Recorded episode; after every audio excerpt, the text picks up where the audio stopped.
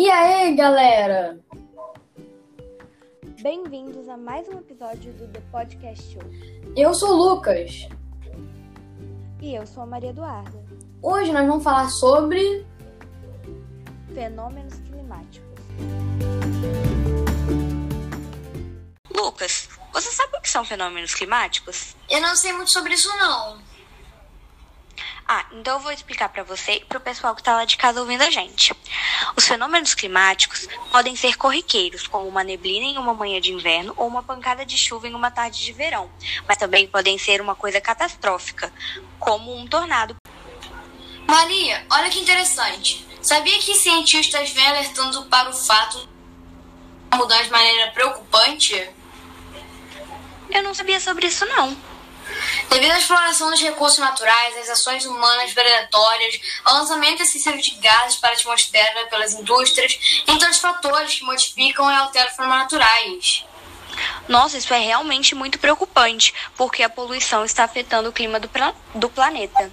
Indo mais para o conteúdo, falando sobre as chuvas, eu pesquisei aqui que o Laninha, que é um fenômeno climático que acontece, causa aumento nas chuvas nas regiões norte, nordeste, sudeste e centro-oeste do país.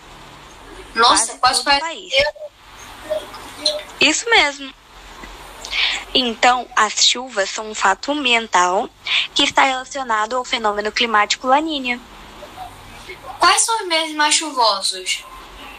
Ah, isso eu não sei.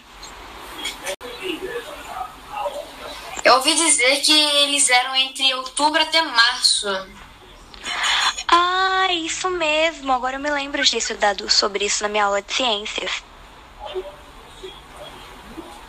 Mas aqui, já que a gente tá falando sobre as chuvas, eu tenho uma pergunta para te fazer.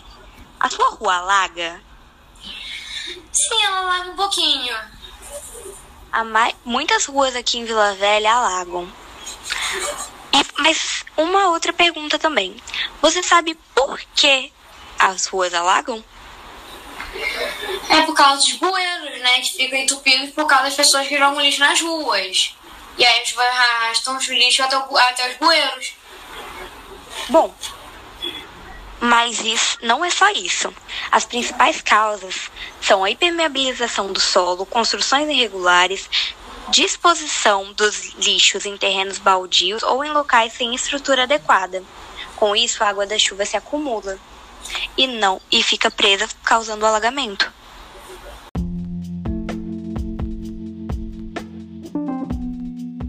Então é isso. Te espero no próximo episódio do The Podcast Show. Tchau, galera! Tchau.